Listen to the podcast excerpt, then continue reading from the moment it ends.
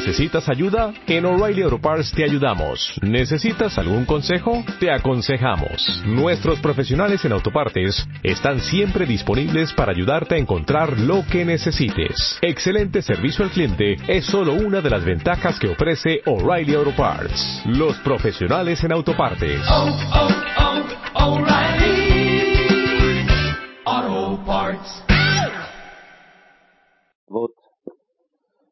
פרק ג' משנת ט"ו, י"ז.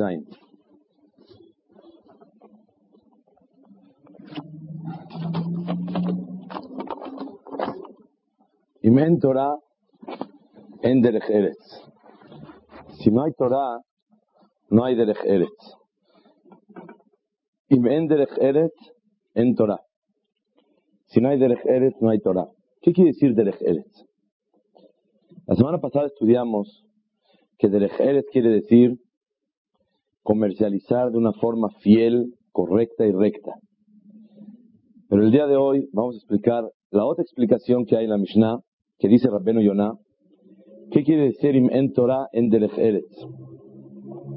Si no hay Torah, no hay derech. ¿Qué es derech? El camino de la tierra. ¿Cómo se traduce, cómo se explica el camino de la tierra en la Torah? Se refiere musar umidotovot. Cuando la persona tiene una, una forma correcta de conducirse, cuando tiene virtudes y cualidades buenas, cuando una persona es educado, lo que llamamos educación, eso es lo que quiere decir Derech Eretz. Es la segunda explicación de la Mishnah. Y en Torah, si no hay, sí. Con mucho gusto. Fuerte para que se escuche en la grabación. La semana pasada explicó usted el ejemplo de la leche, el cuate que transaba que le ponía más agua a la leche, después ya hizo jalar Israel, y más.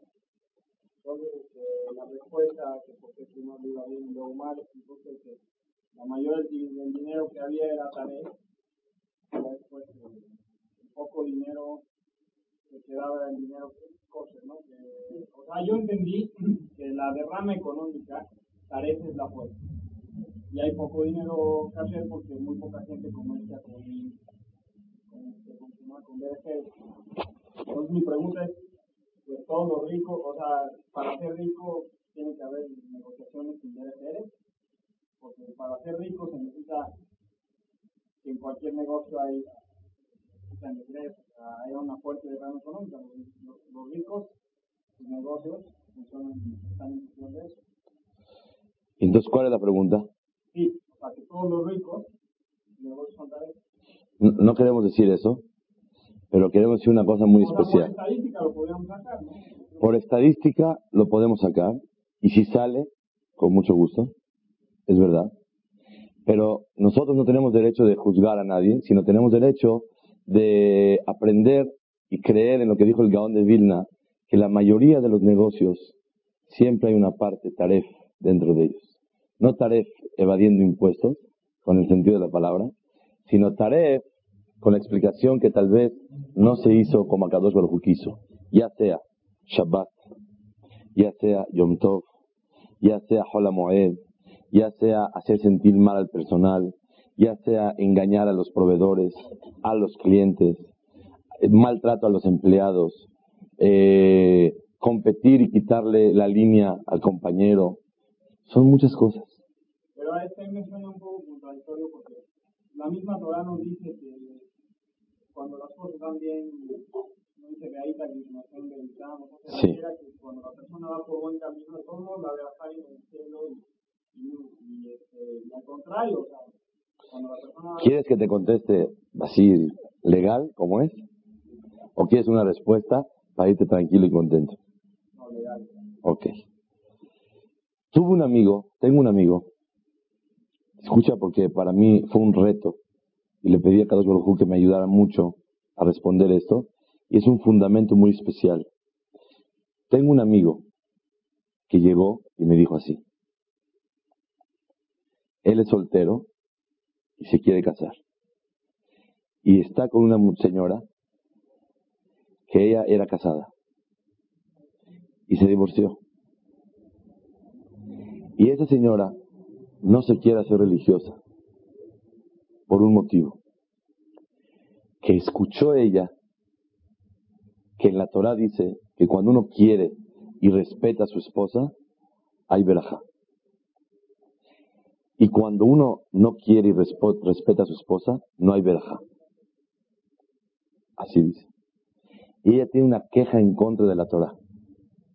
Su marido la hostigó, la hizo sufrir, la acabó, la deshizo. Y cada vez tiene más dinero. ¿Cómo puede ser que la Gemara diga en Masejet Baba Metziah en Adam Ela La bendición en la casa viene por la esposa de un hombre. Para que el hombre no diga yo te mantengo. Si tú entregas el cheque o traes el dinero semanalmente, pero la verajá viene por la mujer en la casa. Cuando una persona quiere, reconoce, valora a su esposa, a Kadosh Baruj le manda verajá en su casa. Cuando una persona no quiere, respeta y valora a su esposa, no hay verajá en la casa.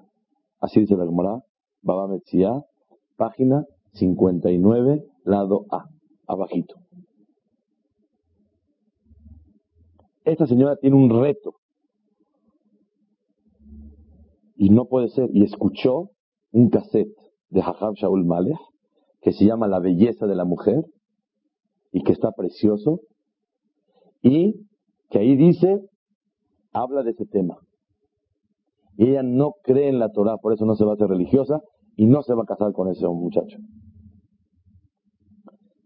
El, su ex marido era un malvado y cada vez es más millonario.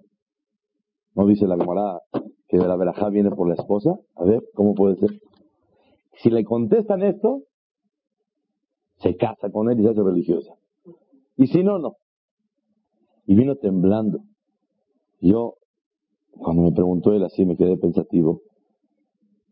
Me volteé a un lado y le dije, Boreolam, Aneni Hashem Aneni, contéstame Boreolam, quiero saber la respuesta. Le contesté así. Escucha bien, Salomón Añado. Para toda tu vida lo vas a saber esto. Le dije, ahí dice, En Abraham Etzuya, Bebetosh el Adam el la bendición no viene a la casa sino por la mujer. Mucho dinero no siempre es bendición. Pues si le va bien, todo lo que toca se hace oro. Entonces tiene mucho. La Gemara no dice mucho dinero viene por la mujer. Así no dice la Gemara. Abre la Gemara con mucho gusto. La Gemara dice la bendición del hogar incluye dinero y todo, Parnasá, viene por la mujer. La bendición. Le dije, ¿a qué se dedica el ex esposo de esa señora? Dice, no, para que te cuento, es un mujeriego, drogadicto, alcohólico. Ah, ahora sí. Hola, Gina. ¿Este dinero que tiene ese señor es para bien? quiero que sepas una cosa y que todos sepamos. Demasiado dinero, hay veces es braja y hay veces es klala. Hay veces es bendición y la mayoría de las veces es maldición. Y hay un pasú que dice, Yesh Osher, te pregunté si quieres contestar legal. Yesh Osher Shamur le Baalav le Raato. Hay riquezas en las bodegas de la persona para hacerle daño. ¿Cómo, cómo está eso? ¿Acaso Baruj me manda mis riquezas para hacerme daño?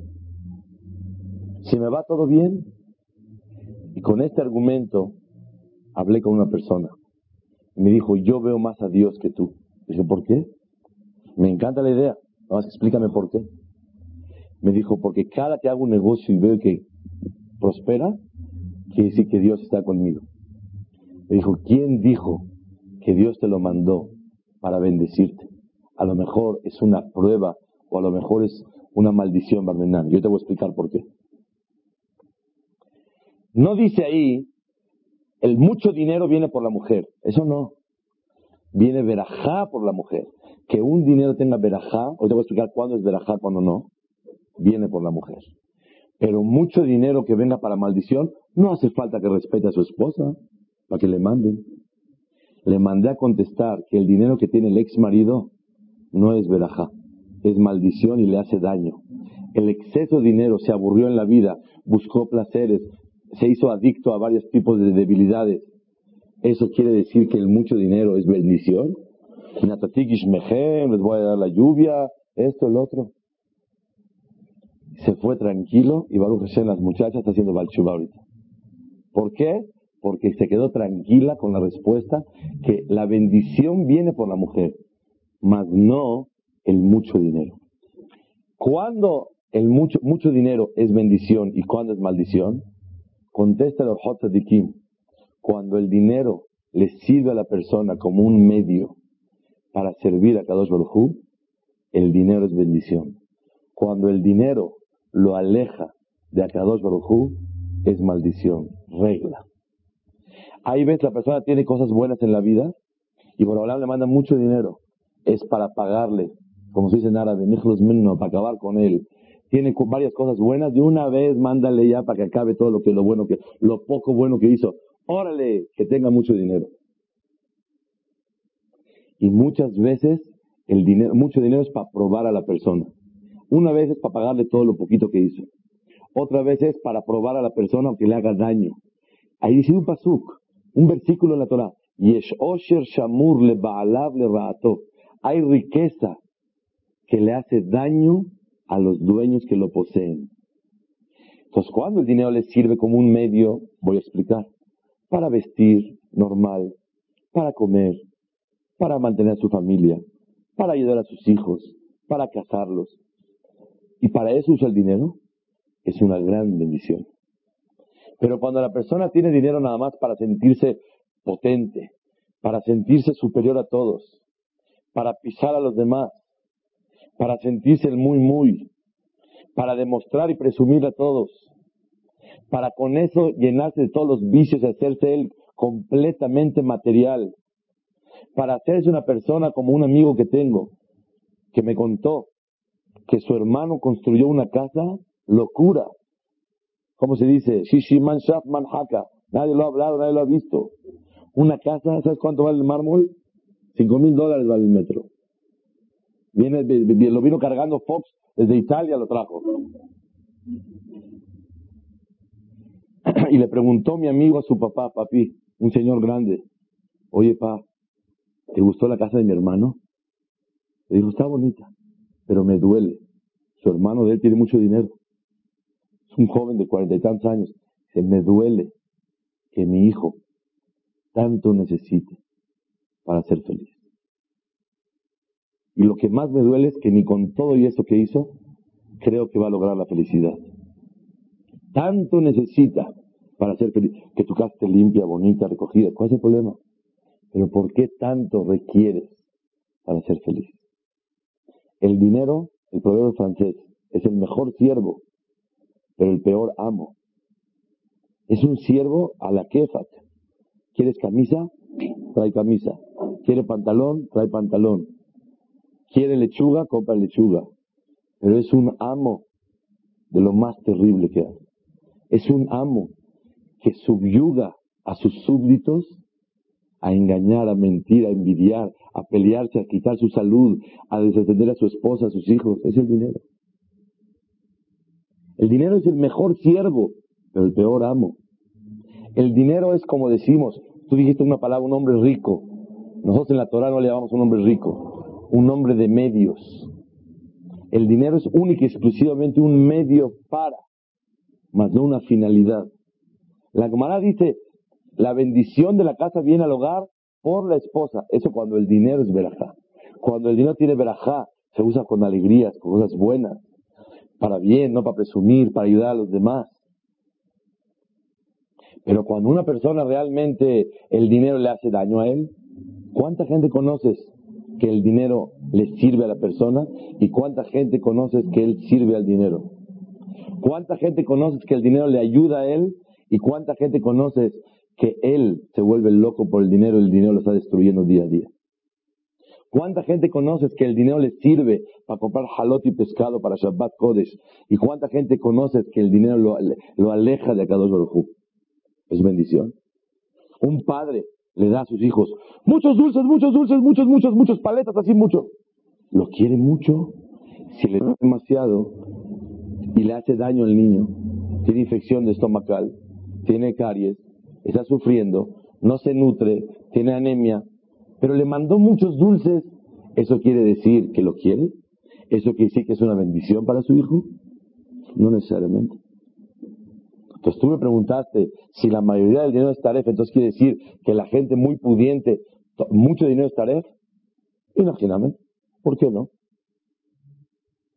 ¿Cuándo el dinero le hace bien a la persona? ¿Cuándo? Cuando el, dinero lo ayuda a la persona a sentirse cerca de Kadosh es siervo de Hashem. ¿Qué dijo Moshe Lachman? En su caída, ahorita Baruch Hashem ya está en su lugar. Cuando él cayó, el rico de Canadá, ¿qué dijo? La persona pierde su, capital y pierde su riqueza por dos motivos. O por presumir o por no dar el diezmo. Y él dijo, de verdad que yo no presumí. Tiene yernos Talmideh Jajamim que estudian, hijos Abrejim, y los mantiene para que todo esté. De verdad que yo no presumí. En mí, conmigo pasó. Él vino a México a visitarnos a México y estuvo en el Colel Mahor Abraham. Le hicimos un desayuno. Me acerqué yo con todo el gusto de una persona con peot, con barba, iba a ir a hablar con Salinas de Gortari, a los pinos, de ahí salió para allá. Y le digo, le hice un té, por favor tómelo, con azúcar, sin azúcar. Cuando vio que lo traje, dijo, ¿quién lo hizo? Le dije, yo. Dijo, no, gracias, yo no tomo. Oiga, señor, me estás ofendiendo. Le dije en hebreo. Me dijo, no, yo de manos de gente que estudia Torah no tomo. Se paró le dije, bueno, no, me ofenda, tómalo. Gracias, yo no tomo. Se paró él, llenó el agua, puso el té y lo trajo. Estás hablando de gente de 15 mil millones de dólares. Él dijo, ¿por qué caí? No caí por presumir, caí por no dar más hacer el 10% de que Borolam quiere. Cuando uno no da más hacer, ¿qué pasa? Eres un socio infiel. El 10% a tu socio minoritario. Tienes 100 mil pesos, dale sus 10 y quédate con tus 90. ¿Por qué no eres legal con tu socio? ¿Tú tienes algún socio trabajando contigo? Imagínate que no le des su parte que le corresponde, ¿cómo se siente? Así siente Kadosh Baruj Entonces, si tú me preguntas, la mayoría de la gente tiene mucho dinero, no siempre el dinero es para hacer el bien a la persona. Si una persona tiene mucho dinero, está expuesto a secuestros, que Borolam regrese a Haim Toyu Shalom a León Ben Bella y a Haim Ben Sara.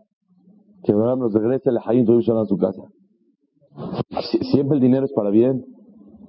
¿Quién dijo? Mucho dinero es verajá. Ahora tú me preguntaste, la Torah dice, la perashá de la semana, si van las leyes de la Torah correctamente, les voy a dar las lluvias en su tiempo. Te voy a dar un ejemplo.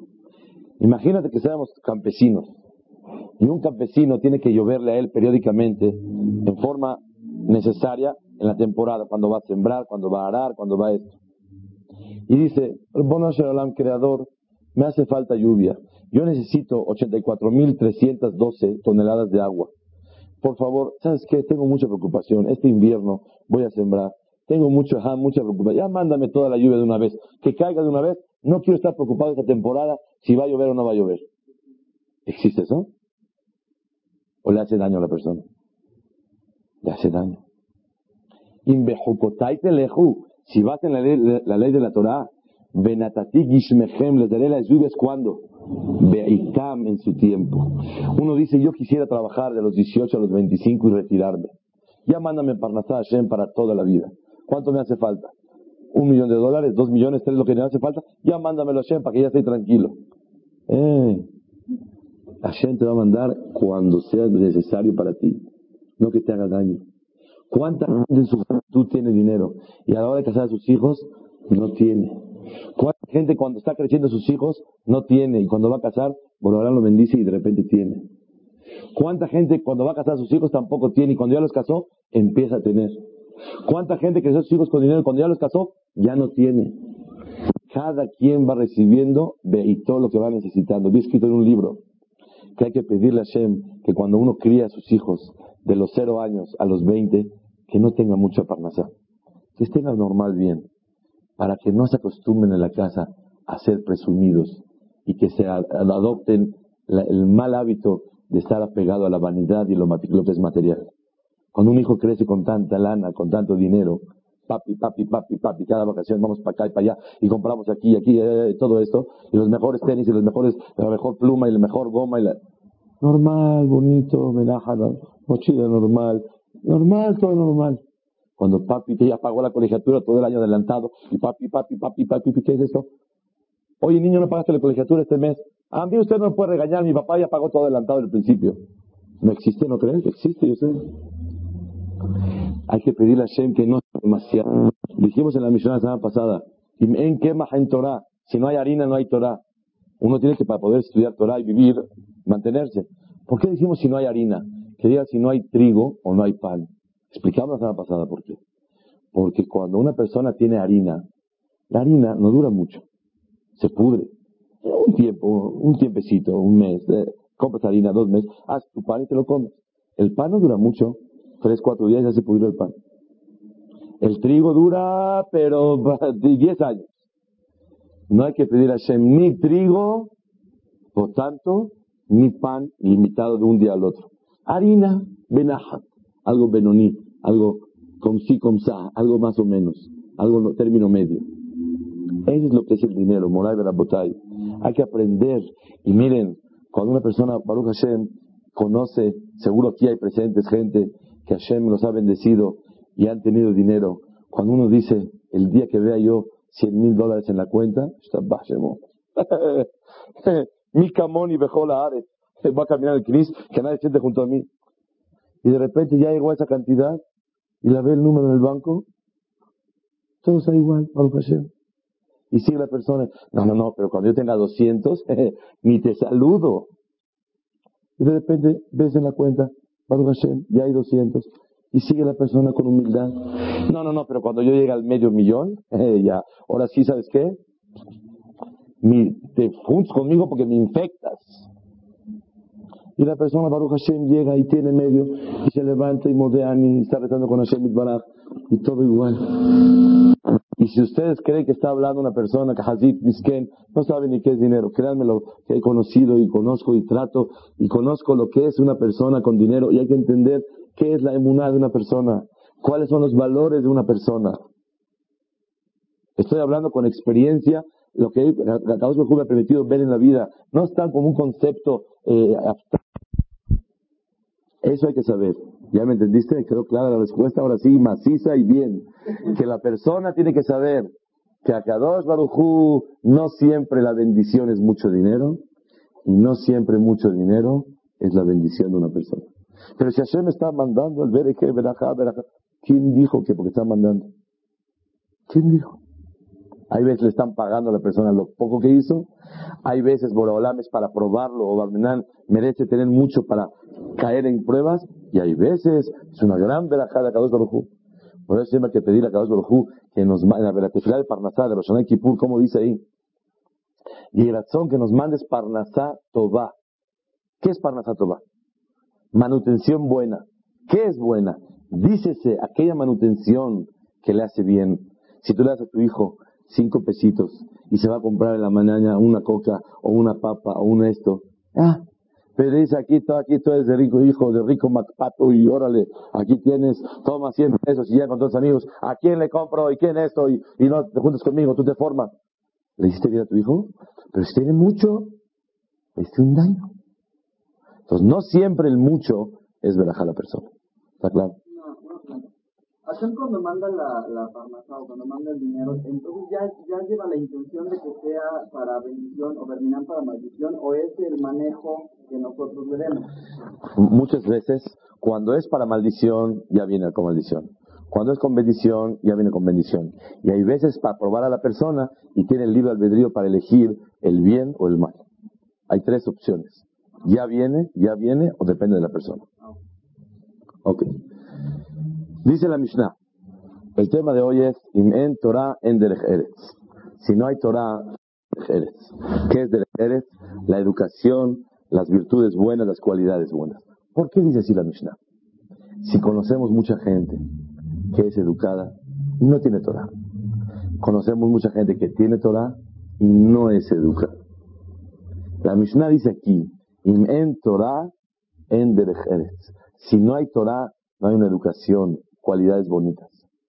Y si no hay cualidades bonitas, la Torah no puede unirse y enlazarse con una persona. La Torah solamente posa en aquel que tiene cualidades bonitas. La Torah se le dio a personas, a seres humanos, cuando realmente ya es humano. Entonces, ¿cómo puede decir aquí la Mishnah, si no hay Torah, no hay derejeres?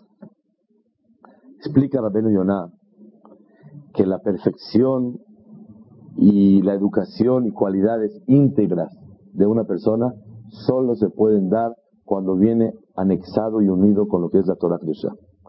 Solo con el estudio de la Torah, la persona podrá lograr ser lo más aproximado a Kadosh Baruj en cualidades perfectas y buenas, la buena sensibilidad para los humanos. Mentira que te digan, este es muy educado, es muy humano. No existe.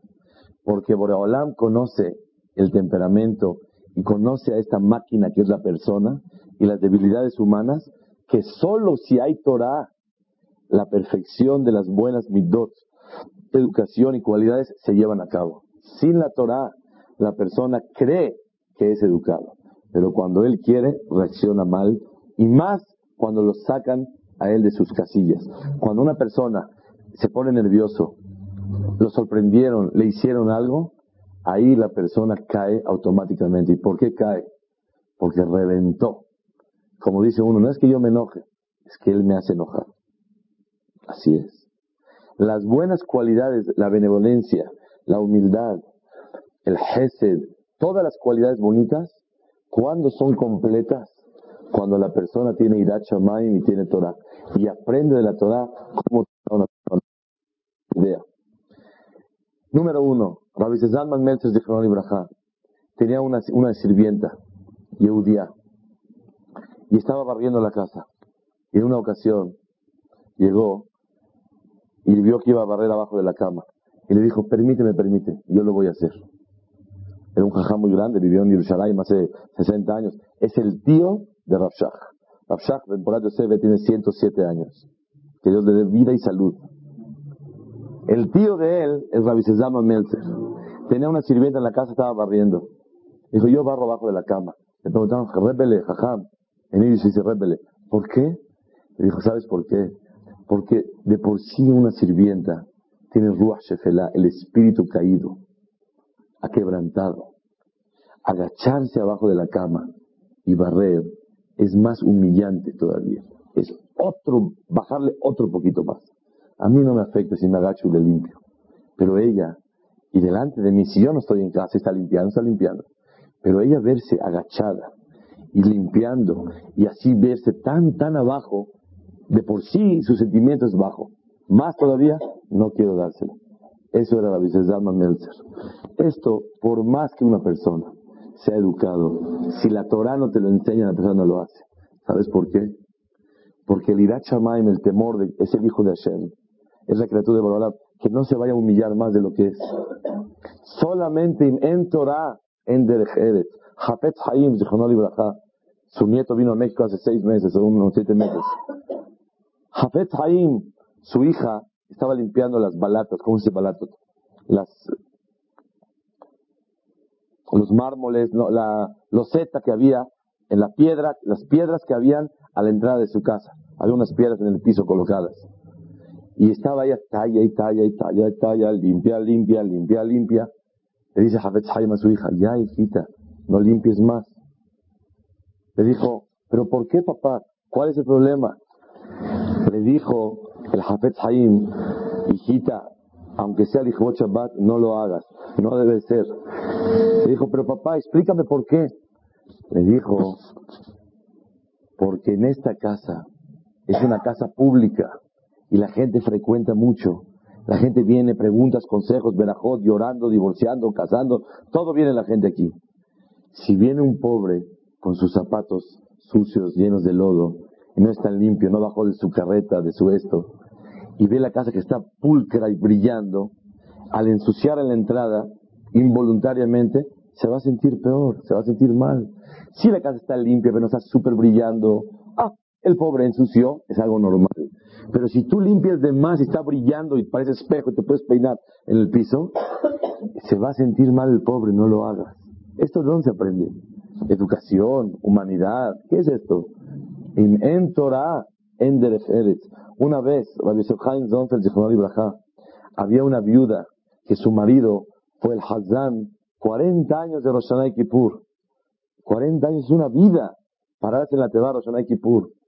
Y ese año había fallecido. Y los Gabaim dijeron, vamos a buscar un Hazán para que vamos a nombrar uno. Dijo a Yosef Haim Zontel, no, yo me encargo de buscar Hazán. ¿Está bien? El Jajam dijo, está bien. Llegó el día de Roshaná y no les dice quién va a ser. ellos están nerviosos, ¿quién se va a parar en la teba? Y dice la Haim Zontel, Jabot, que se pare su hijo. Y su hijo se paró en la teba. Y todos empezaron a murmurar en el Knis, porque la costumbre de Ashkenazim es que cuando una persona está de luto sobre su papá y su mamá, que todo el mundo veamos 120 años, no se puede parar en la Teba en Rosh y Kippur. Los Sefaradim sí, los Ashkenazim no. Entonces, ¿cómo este jajam violó la... No se puede ir solo. Imagínense ustedes el muchacho, que joven, el joven este, qué locura, qué felicidad tenía, que lo van a acompañar, y va a acompañar al jajam, va a ir en la calle acompañado del gran jajam, Rosh Shiva. Jajam lo despierto, dice, no jovencito, no hace falta, yo te despierto a ti. Al 10 para las 5 yo te despierto. El joven este estaba emocionado, ilusionado. ¿Qué emoción sentía? 12 de la noche, abre los ojos a ver si es la hora. Una de la mañana voltea a ver. Dos de la mañana voltea a ver. Estaban los ojos hinchados, no dormía. Y se, quedaba a dormir, le vencía el sueño y otra vez. Cuando llegó la hora 10 para las 5, ya es la hora que Baljajam me va a levantar. Pero él dijo que no vaya a despertarlo. Y él estaba todo el tiempo esperando. Y no llegaba, y no llegaba, y no llegaba. Llegó la hora de costumbre, al 10 para las 7 de la mañana. Ya estaba dormido. Vamos a rezar se arregló y caminó con él. Le veía la cara así toda intrigada. Le dice, seguramente tú has de pensar que me quedé dormido. Le dijo, no pienses así. Yo desde las 4 de la mañana ya estoy estudiando, ya estoy estudiando lo que tengo que hacer todos los días. Entonces, Jajam, ¿por qué no nos fuimos temprano a Batiquín? Dice, porque analicé y me puse a pensar y yo llegué a la decisión la siguiente. Yo llevo años y años y años saludando al cajal, a la gente, y acabando la tefilá le digo a uno, Atzlajá, que te vaya bien este día. Y a otro le digo, hola, ¿cómo estás? Felicidades, tuviste niño, todo bien. Y a otro le digo otra palabra bonita. Y le lleno de ánimo a toda la gente que me rodea. Y ahora yo con mi jumbra que voy a hacer, que voy a levantar batiquín, ya no voy a poder hacer eso. La voy a esconder en un miñán donde la gente apenas todo el mundo va corriendo temprano. Y yo estoy acostumbrado y el cajal está acostumbrado a mí. ¿Cómo yo voy a dejar de dar esas palabras de ánimo a la gente? Siento que es más valioso para Kadosh Barujú animar a las personas que levantar el batiquín. Y decidió cambiar, cambió su decisión. esta sensibilidad en Torah, en Derech Eretz. Rafshner Kotler, de Leikut. Ahorita su hijo es Ramalkiel. Lo conocemos, Baruch Hashem, y vienen dos semanas a México. Rosh Yeshiva de la Yeshiva más grande del mundo. 700 alumnos y 2000 abrejim. New Jersey, Lakewood. Moray Berabotay. Rafshnel Kotler viajó de Lakewood a Nueva York, es una hora de camino. Y le pidió a su chofer, rápido llévame a una boda. ¿Por qué? Porque tiene que entrar a la boda a saludar. Le dijo, deja el coche prendido ni bajes. Saludo y me voy. Porque tengo que regresar a dar la clase a la yeshiva de Lakewood. Y cuando acabó la boda, el jajá está saludando, hola, ¿cómo están? Felicidades. Y el chofer está vuelto loco, ya es la hora que tiene que regresar. Quedó que el jajam está apurado. Total, vio que el jajam está perdiendo el tiempo. No, tiene prisa. Cuando llega el jajam le dice, písale y vámonos rápido. Dice, jajam, usted me pidió a mí. Qué rápido, porque le urgía regresar. ¿Por qué perdió el tiempo? Le dijo, Te voy a explicar por qué. Llegué a la boda y le dan siete verajot. Por algún motivo no me dieron verajami. Yo represento una yeshiva muy importante. La yeshiva más importante del mundo, Leikut. Y la verdad, el Señor seguro tuvo sus motivos. Le dio a esto jajam, a otro jajam, a este, al otro. Y si no me quiso dar a mí, no importa. Si yo me hubiera ido inmediatamente acabando la boda, ¿qué va a pensar el Señor en el banquete? Se ofendió, se molestió, ya no quiso, porque no le doy cabot, los ajamí les gusta el puro cabot, puro respeto. Me quedé unos minutos más, le acaricié su traje, dije, uh, polvo de, eh, ¿cómo se llama? Polvo de, claro, de pólvora, esto, lo otro, qué bonito, smoking, es muy bueno, es muy esto, y está hablando con él, y le estaba diciendo, ah, me tengo que ir, voy a dar una clase, ay, bueno, jajam, gracias por haber venido. Le quiso dar a sentir que no Hasu Shalom vaya a él, lo voy a amargar el día de su boda. Esta sensibilidad es educación, en la calle se aprende. En Torah, en La Torah te enseña a lograr una sensibilidad muy especial. Más que eso, Rabbi Zalman Merces de Ibrahá, una vez en su casa, tiene una sirvienta, no sé si esa otra, Llegó a su casa y quería entrar. A mí me gusta repasar estos cuentos, de verdad, en serio. Hace mucho tiempo que los tenía guardados en mi corazón. Llegó a su casa va a abrir la puerta y vienen sus alumnos con él y cierra la puerta. Y sus alumnos dijeron, ¿por qué, No, quiero caminar, tomar aire. Y caminaba y caminaba. Y lo acompañaban otra vez. Pasaron diez minutos. Jajam no entra a su casa. A ver, a ver. Se acercaba así. No, todavía no. Y seguía, seguía, seguía. Bueno, Jajam, ¿por qué no entra a su casa? No, es que quiero tomar aire. Ya, Jajam, díganos la verdad, queremos aprender. ¿Por qué no entra? Se les voy a decir la verdad. Metí la llave a la chapa y escuché que estaba cantando la sirvienta. Está. Canta, canta, chifla, chifla. Cuando la persona canta, quiere decir que hay alegría en su corazón. El idioma de los americanos es inglés, de los franceses es francés, de los israelíes es israelí, el mexicano es español. ¿Cuál es el idioma del alma y del corazón? El cantar. Cuando la persona canta es el idioma del alma. Cuando la persona canta se pone contento y demuestra que está contento. El cantar exhorta, estimula la alegría. El cantar es una señal que la persona está contenta. Si una sirvienta está contenta, ¿cómo voy a entrar a mi casa? Si yo entro se va a callar por dos motivos. O por tzniaut, que no puedo escuchar su voz, o porque le va a dar pena con el patrón. ¿Para qué entro e interrumpo la alegría que ella está sintiendo? en Torah, en Eretz. Que sepamos que por más educación que se habla en la calle, si la Torah la persona no la tiene en su corazón, su irachamain no puede despertar una sensibilidad en su corazón. Ramoshe Feinstein dijo, no una vez le mandó una, no sé si conocían a Moshe Feinstein en Staten Island, en, Estados Unidos. Su hijo ha venido a México. La luminaria número uno del planeta. Basut el hajam más grande del mundo, Ramoshe Feinstein. Cuando él vivía, él falleció en el año 1985. 1986. este hajam, cuando cualquier decisión rabínica tenía que haber en el mundo, todos los hajamim decían, lo que diga Ramoshe Feinstein vamos a hacer. Y era el, símbolo de la humildad de Ramoshe Feinstein.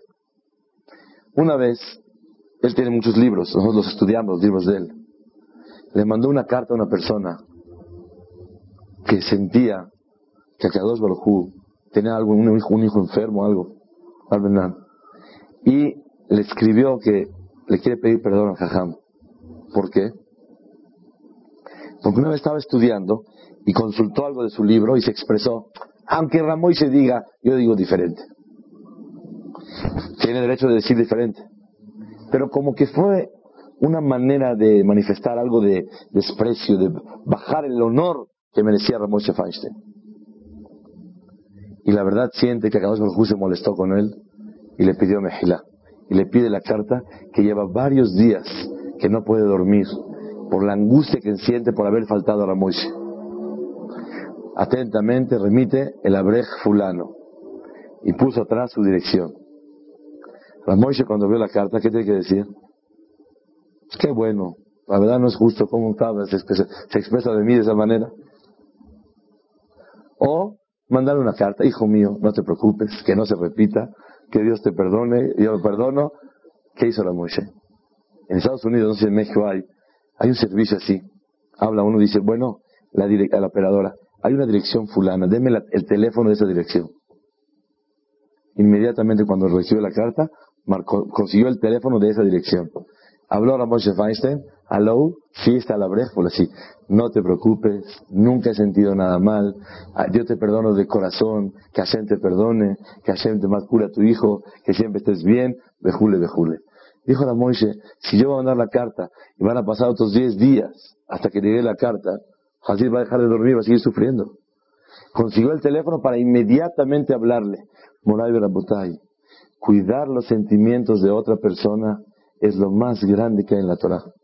En Torah, en Ay, pero conocemos, ya comprobamos que gracias a la Torah la persona es íntegro y completo en su sensibilidad para con los demás. Ay, pero por otro lado conocemos mucha gente que estudia Torah y no tiene sensibilidad. Como siempre contesto. ¿De quién estamos hablando? ¿De los religiosos o la de, la, religión? Ese religioso es medio religioso. Él cuida Shabbat, pero no cuida la mitzvah de respetar los sentimientos de, los, de las personas. Pero la religión que te enseña, la religión es dulce, la religión te enseña a cuidar los sentimientos de los demás. Esa es la Torah. Y si ves a alguien que te diga, por eso yo no quiero ser religioso, por este señor que una vez le hizo así al otro, es tontería. Eso quiere decir que la persona no le conviene y para calmar su, su, su su, ¿cómo se dice? Su conciencia, entonces la persona tiende a decir, nah, mira los religiosos cómo son. Pero la Torah Dosha que te enseña la sensibilidad de un ser humano, cómo tiene que tratar a los demás. Quiero contar algo más todavía, que sea un cassette de historias para que nos ayude a todos. Jafet Haim, una vez, ustedes saben, a lo mejor lo conocen, es algo que debe dar risa y a la vez es algo muy grande y que de verdad Hashem nos ayuda a todos a ser como Jafet Haim. A él le falleció su esposa y se casó otra vez. Jafet Haim, él vivía en una casa, no como ahorita, cinco años en Polanco seis años en Tecamachalco, seis años en Interlomas, otros ocho años en Bosques, otros en eh, Chegaray. Así la gente va cambiando, cada rato se cambia de casa. Él desde que se casó, su misma casa todo el tiempo. Llegó con su segunda esposa, llegó Sukkot. El Hafez Haim, él solito, no quería que nadie construya la azúcar. Él sabía que se va a construirla y él la construyó. Él levantaba la azúcar. Le tardó a Jafet dos horas armar la azúcar. Llega su esposa nueva, la segunda esposa, le dice, revisó el mail. La verdad, esta azúcar, creo yo que no está bien en su lugar. Creo yo que sería mucho mejor ponerla de este lado del patio. Como que el sol llega menos, como que está más fresco, como que menos ruido. Y Hafez Haim le dijo, con mucho gusto. Dos horas, quitó el azúcar. ¿Cuántas horas llevamos? Ahora fue y armó el azúcar en el otro lado de que era la señora. ¿Cuántas horas llevamos? Ya se sentaron en el azúcar, pusieron los adornos y de repente se siente medio incómodo un chiflón, mucho aire y mucho esto. Me dice la esposa de Haim, la nueva, la verdad, avisó el Meir, yo creo que estaba muy bien donde estaba antes. Ok, le dijo, si gustas podemos hacer como el año. Pues. Ok, cuando llegó Jalamoel, quitó el azúcar. ¿Cuántas horas llevamos? Y armó el azúcar del otro lado. ¿Cuántas horas llevamos? Hafez Haim cuentan que una vez al año él hacía balance cuánto tiempo perdió de estudiar Torah en el año. Y eran de 10 a 15 minutos nada más. Hafez Haim. Y aquí se fueron 10 horas armando su cota. ¿Qué vemos? Que eso no es Bitul Torah. Cuidar los sentimientos de la esposa no es Bitul Torah. No se llama perder tiempo de Torah. La verdad, otro en su lugar, ¿qué haría? Mira, señora, bienvenida a este hogar. Aquí llevamos viviendo 50 años. Y aquí, con toda la esposa que vivió y con sus hijos y sus nietos, la azúcar se ha puesto de este lado. Y usted no va a reformar nada, y si usted quiere, hágalo usted. Y la verdad, no conviene, hágame caso. De este lado ya sé que aquí tiene que esto, que el otro aparentemente. Pero ya llevo 50 años armando la azúcar de este lado, y es porque es el mejor lugar.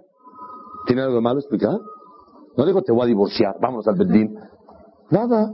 Por favorcito, el azúcar, aquí va. Y se acabó. Y si no te gusta, me dices, vamos a probar. Havetz Haim no dijo nada. Y fue la hizo. ¿Por qué Havetz Haim hizo así? Havetz Haim hizo así. Seguramente pensó, yo pienso, número uno, a lo mejor ella sabía que la hacía de ese lado. Ella quería sentir esposa nueva, vida nueva, cambio nuevo, todo nuevo. A lo mejor para no hacer comparaciones a la vida pasada, a la vida nueva. A ver, una nueva, un nuevo sentimiento de este punto de vista. Yo qué sé qué quería ella. Si Barmenal le va a decir, no, por favor, aquí no, esto, lo otro, a lo mejor se puede sentir mal. Y por eso Jafet Haim no quiso decirle una palabra. Y lo consideró prudente no contradecirla. Moral de la Botay, ¿cómo hay que pedirle a Hashem? Que tratemos de cuidar los sentimientos de nuestros cónyuges. Mujer a hombre y hombre a mujer. ¿Cuánto le debemos uno al otro? Si tú tuvieras que contratar a una señora para cuidar a tus hijos, para que te dé de comer, para que te atienda, para que te dé apoyo, para que te dé alegría, ¿cuánto tuvieras que invertir en eso? Si tuvieras que conseguir un marido para que sea tu compañero, para que te dé apoyo, para que puedas desahogarte con él, para que sea tu compañero, tu amigo, tu esto, el padre de tus hijos, que mantenga la casa, ¿cuánto tuvieras que hacer? La persona se ciega en un momento dado y se siente como que Sí, el respeto y la sensibilidad es para afuera, pero adentro no. Y la, la Torah te ordena, ve a moja, amarás a tu prójimo como a ti mismo. ¿Quién es adentro de ellos? Tu propio cónyuge. También tu pareja tienes que amarla y tienes que respetar y cuidar los sentimientos. Jafet te enseña cómo la persona tiene que saber valorar, agradecer y reconocer lo que cada uno hace por el otro. Y lo que la persona tiene que saber cómo tratar y respetar y no ser codo en palabras y soltar. Y dice la Mishnah, eres. La Torah le enseña a la persona la sensibilidad, cómo tratar un hombre al otro. Pero ¿cuál es el problema? Cuando la persona revienta, cuando la persona se pone nervioso. Y eso hay que estar listo y entender que esa es la prueba más importante. Cuando todo está muy bien, seguro que uno está muy amable. Pero cuando se pone la cosa medio difícil, ahí es la prueba. Quiero terminar con una Gemara. Que la Gemara trae. Había un jajam, se llamaba Masej Ta'anit Dafkaf, Aleph Amudbet. Dice la Gemara,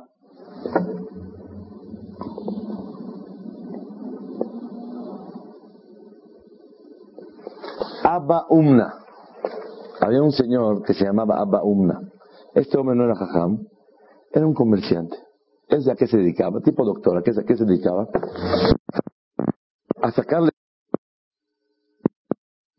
¿Saben? En el tiempo de antes se acostumbraba a sacar un poquito de sangre periódicamente con el fin de que se regenere, se, se, renueve la sangre y es sano para la persona. Una vez escuché que por eso en las peluquerías el símbolo de la peluquería es blanco, azul y rojo. Blanco es símbolo de limpieza, azul por la vena y rojo por la sangre. Y por eso las peluquerías están llenas de, vidrios para que la persona tenga confianza que le sacaban sangre atrás. Toda persona que iba a la peluquería hacía su servicio cuando necesitaba de sacar sangre un poquito. Se cortaban un poquito, sacaban sangre y con eso se renovaba el sistema de la persona. Abba Umna venía la Shejina con él todos los días y le decía, Boreolam, una voz del cielo a él, Shalom Aleja, ¿cómo estás? Paz que tengas. Ye, que era un jajá muy grande, Rosh Shiva, venía con él a Shejina cada víspera de Shabbat nada más. Nada más. no siempre. Había otro que era Rabá, y Rabá venía con él a Shekhinah a saludarlo cada víspera de Yom Kippur nada más. La verdad, estaba muy intrigado a Valle. Dijo, ¿cómo puede ser que el Señor que saca sangre, la Shekhinah viene con él todos los días? Y conmigo, nada más cada semana. ¿Cómo puede ser? Le dijeron sus alumnos lo que él hace. Porque tú eres un jajam Rosh Shiva y estás ocupado en enseñar a los alumnos. Y él tiene una oportunidad muy grande de cumplir cosas tan especiales que por eso Boreolam lo viene a saludar todos los días. ¿Qué hace Abaumna? Dice la cámara, escuche qué interesante. Número uno, ¿qué hace este señor? Abaumna tenía una sala de espera separada, una de hombres y una de mujeres, para que no haya barmenán relación, que se vean, que platiquen, que uno vea, que, que, tenga ganas de otra mujer. Teniaut, santidad y kedusha. Oye, pero cuando uno va al doctor, de por sí no está de humor, ¿qué va a hacer? ¿Qué va a pecar? Fanáticos exagerados, morbosos. ¿Qué pasa? ¿Para qué tanta separación? Abaumna. Abaumna separaba hombres y mujeres. ¿Por qué no quería que haya Barmenán Arayot? No quería que haya vistas por acá, vistas por allá. Y Behemet, gente me ha confiado cómo hay gente que acaricia a otra persona con los ojos. Nada más. Se separaba. Dos, ¿qué hacía él? Él tenía que descubrir a las mujeres para sacarle sangre. Les, les metía un cuarto y se ponía una ropa y tenía un hoyito la bata y por ese hoyito metía como un cuerno, ¿para qué? Para que con ese, con ese de, piedra o de hueso o algo, con eso le sacaba la sangre para no tener que descubrir, por favor señora, si es tan amable, descubra, no descubra nada. Para no ver a las señoras, así actuaba Baumna. ¿Qué hacía Baumna? Dice la camarada,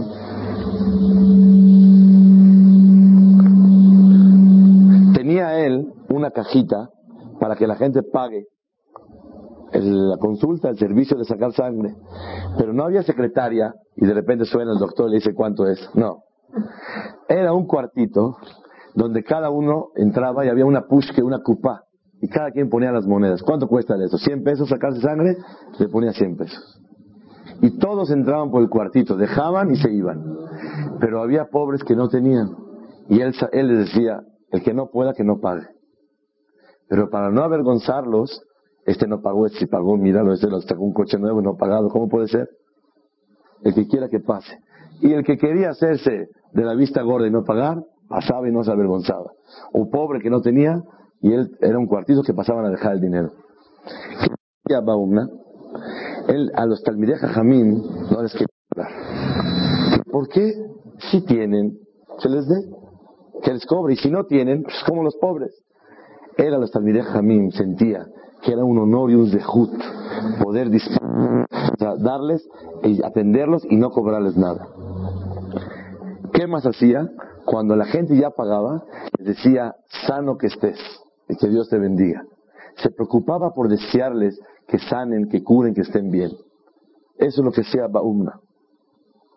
A Baye le contaron todo esto, uff, separa hombres y mujeres, la batita, no cobrar a los pobres y que no se avergüencen, a los hajamim no les quiere cobrar, les desea una verajá cada persona. Mira qué trabajo. Abayé quería probarlo, a ver si es verdadero. ¿Qué hizo? Le mandó a Abayé a dos hajamim a su casa. Los recibió, les puso unas colchas de, lana para calentarlos, todo estaba muy bien. Cuando acabó, ellos al otro de la mañana se robaron las colchas y se las llevaron y se fueron a la calle. Y estos señores estaban vendiendo colchas. ¿Cómo los atendió a Baumna? Increíble. Cuando estaban en la calle,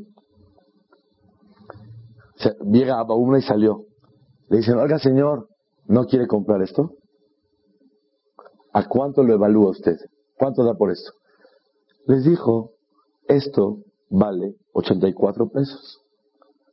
Oiga señor, a lo mejor vale más. Dijo, no, es lo que me costó. Así les dijo. Entonces le dijeron, la verdad, Abaumna, lo tomamos, es lo tuyo. ¿Qué pensaste de nosotros? ¿Qué pensaste de nosotros? Si la verdad pensé para bien, que seguramente secuestraron a alguien y lo quieren rescatar y buscan dinero para eso. Y les daba pena pedirme a mí, porque seguramente a lo mejor, dice el Benishai, era un pariente de ustedes y yo voy a dudar de ustedes que a lo mejor fue para uso personal el dinero y no, no les iba yo a dar. Y por eso tomé el dinero y tomaron el dinero para poder rescatar a una persona. Es lo que pensé, Behemet, y Hashem sabe que es lo que pensé de ustedes. Le regresaron a Baumna todo. Y vieron, comprobaron que era un gran tzaddik. Yo pregunto, Moray Berabotay, después de que el Señor separa hombres y mujeres, y la batita, y la tzedakah, y los jajamim, y deseos buenos, ¿qué tanto lo vas a probar? Es un gran tzaddik. ¿Para qué hace falta probar a Baumna? Respuesta, uno puede ser tzaddik sistemáticamente en su vida, pero cuando tiene una prueba de coraje, malagradecido, te dormí en mi casa, te puse colcha, todo limpio, todo bonito y te la robas, ahí la persona revienta. ¿Qué quisieron probar de Abaumna? Sistemáticamente es un gran tzaddik. Es que todo bien. Pero a ver que te, te agarren en una cosa, una situación así, que te, duela, que tengas que reventar por ella. A ver, también eres tzaddik o no eres tzaddik. Esa es la prueba del ser humano. En los momentos donde ya no aguanta, a donde con justa razón no es justo que el Señor me trate de esa manera. Mal agradecidos, jajamim esos, se robaron las colchas. ¿Cómo puede ser? Es lo que Abaye quiso comprobar. La persona se ve su rectitud en los momentos de cómo reacciona a acciones donde justamente con todo el derecho tiene el derecho de reventar. Ahí se ve el sitku de la persona. Que Hashem nos ayude a ser sensibles. Estudiamos el tema de hoy. El primer tema fue el dinero. Y el segundo fue en Torah, en. La Torah te enseña a tener una gran sensibilidad. ¿Y cuándo se comprueba la gran sensibilidad de la persona? En los momentos que tiene derecho de reventar como Abba Umna. Ser tzaddik sistemáticamente es, como dice en Yiddish, no pasa nada, todo el mundo puede. Pero cuando una persona tiene derecho de reventar y ahí se domina y ahí se comporta como debe de ser, ahí es cuando Boreolam ve si la persona es tzaddik. Acordémonos mucho de la historia de Jafet Haim de la Sukkah, de la escoba, de la canción, del piso de Hafetz Haim, del taxi del chofer de Abshnel Kotler, de la Moshe Feinstein de la llamada, de todos esos maasim, de la viuda que no querían que sufra el Hazán, su padre, etcétera, etcétera. Todos esos actos que nos ayuden a nosotros a ser un ejemplo para poder cuidar la sensibilidad y seguir ese Irachamaim, esa educación, ese temor a Hashem, basado en la Torah de